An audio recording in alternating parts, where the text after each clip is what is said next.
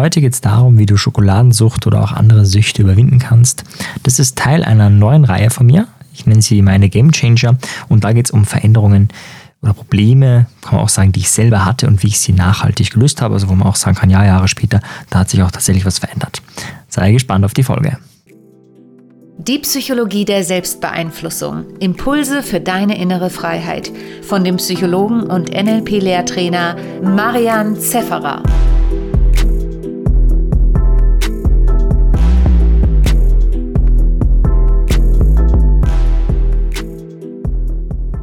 Du musst dir Folgendes vorstellen. Ich war jung, ich war sportlich und ich habe im Schnitt fast 300 Gramm Schokolade pro Tag gegessen.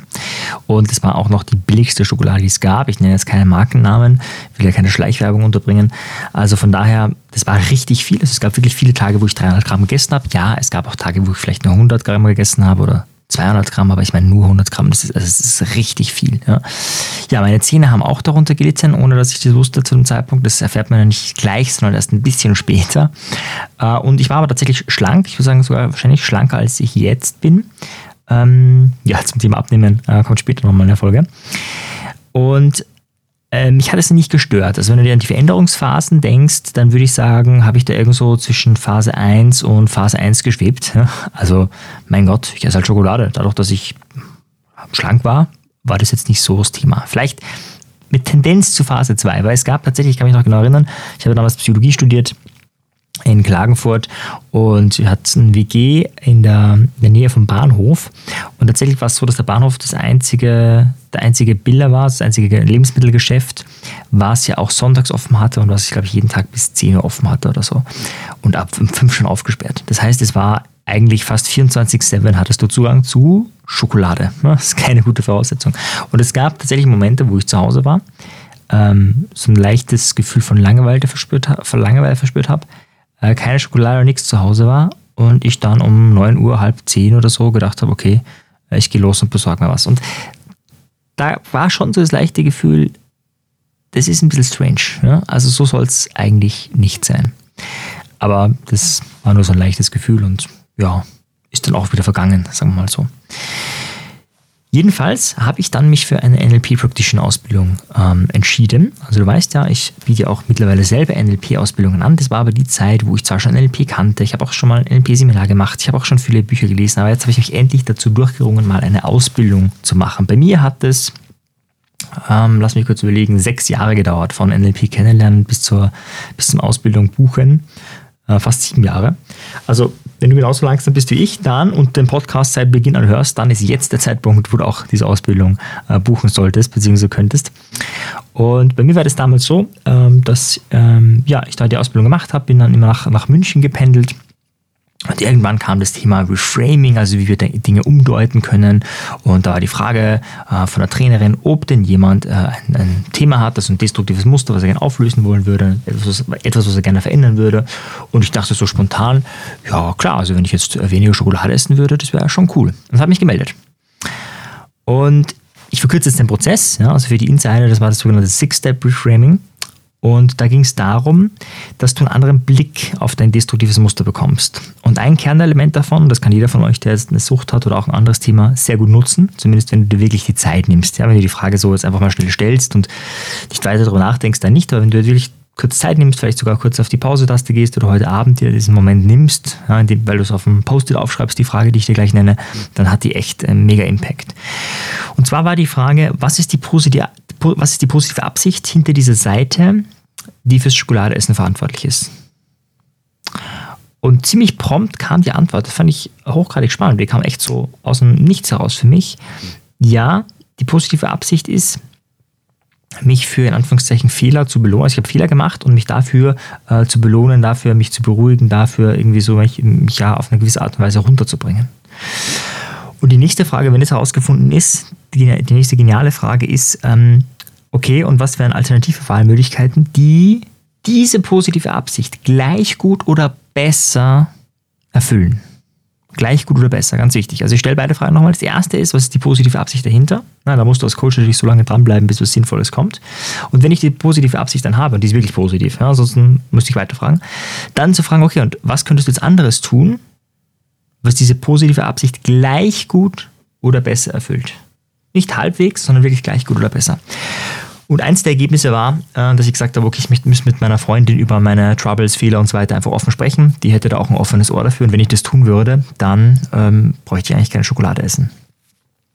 Und danach ist was Magisches passiert. Ja, also ich muss sagen, ich war jetzt da es war jetzt nicht so, dass ich mir das vorgenommen habe als großes Problem, sondern ich habe mich einfach gemeldet. Ja, bei einer Demo, wie auch bei mir in, mein, in, meiner Ausbildung, sich immer wieder mal Leute melden, einfach so, weil sie halt, ja, irgendwie, man muss sich ja melden, so in die Richtung.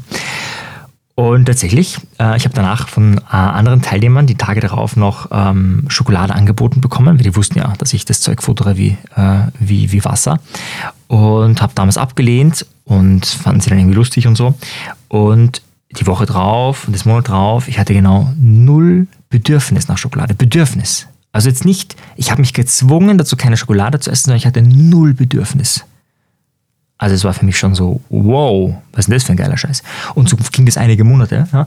Und nach einigen Monaten war es tatsächlich so, dass ich mir ähm, gedacht habe, hey, jetzt möchte ich das mal ausprobieren, mal Schokolade zu essen, wie das ist. Habe da wieder Schokolade gegessen, ein Stück, nicht viel. Normalerweise ist es so, dass ich ein Stück esse und dann war die ganze Tafel weg. Und da war es tatsächlich so, dass ich nur ein Stück oder eine Reihe gegessen habe, also nicht sehr viel.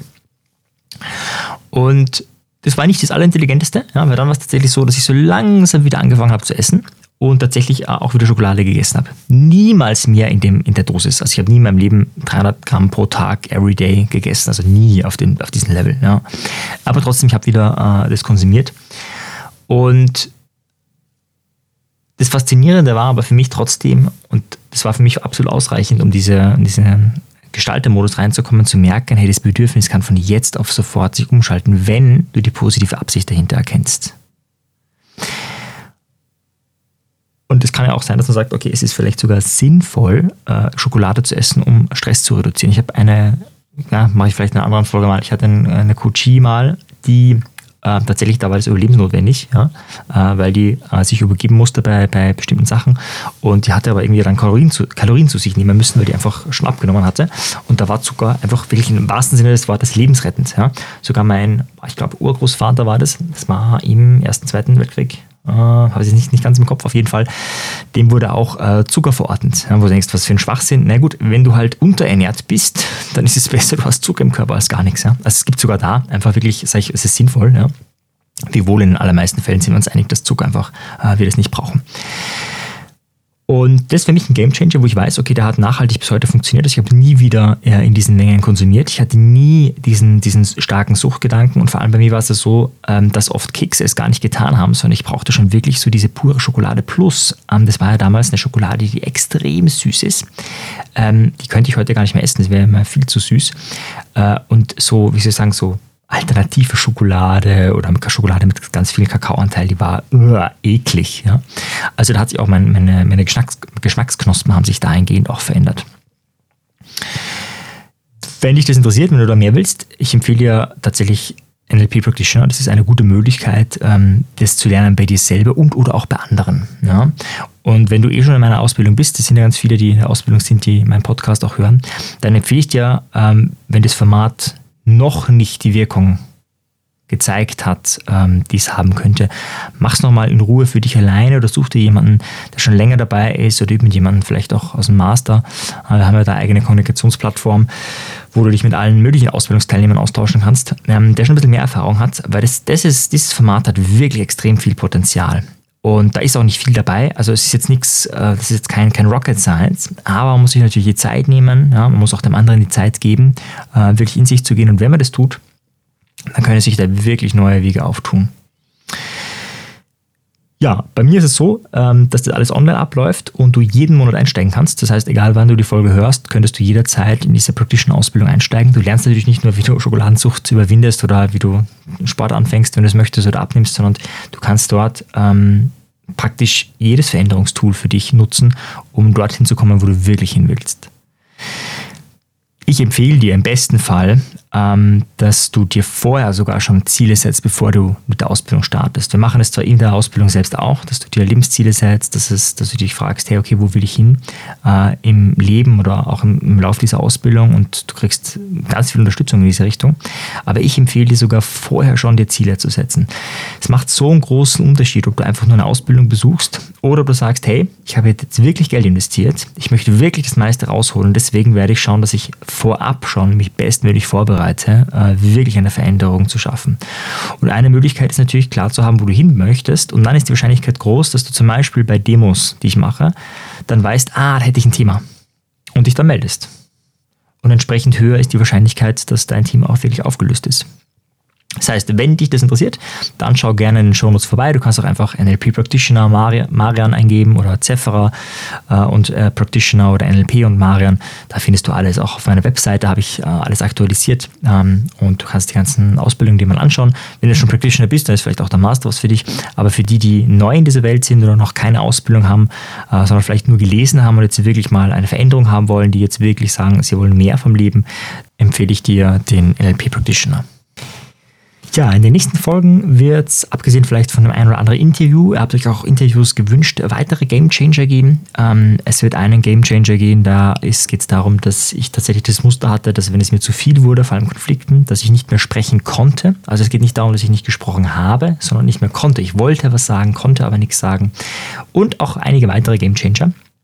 Sei also gespannt, abonniere, wenn du noch nicht abonniert hast und bis zum nächsten Mal. Ciao dir. Tschüss. Wenn dir der Podcast gefallen hat, dann empfehle ihn doch weiter. Wenn du mehr möchtest, schau in meine Telegram-Community t.me slash Selbstbeeinflussung vorbei. Wenn du wirklich noch mehr möchtest, komm zu meinen kostenfreien Webinaren, die sind in den Shownotes verlinkt. Oder vielleicht möchtest du dich auch im NLP von mir persönlich ausbilden lassen. Alle Infos dazu findest du in den Shownotes. Notes.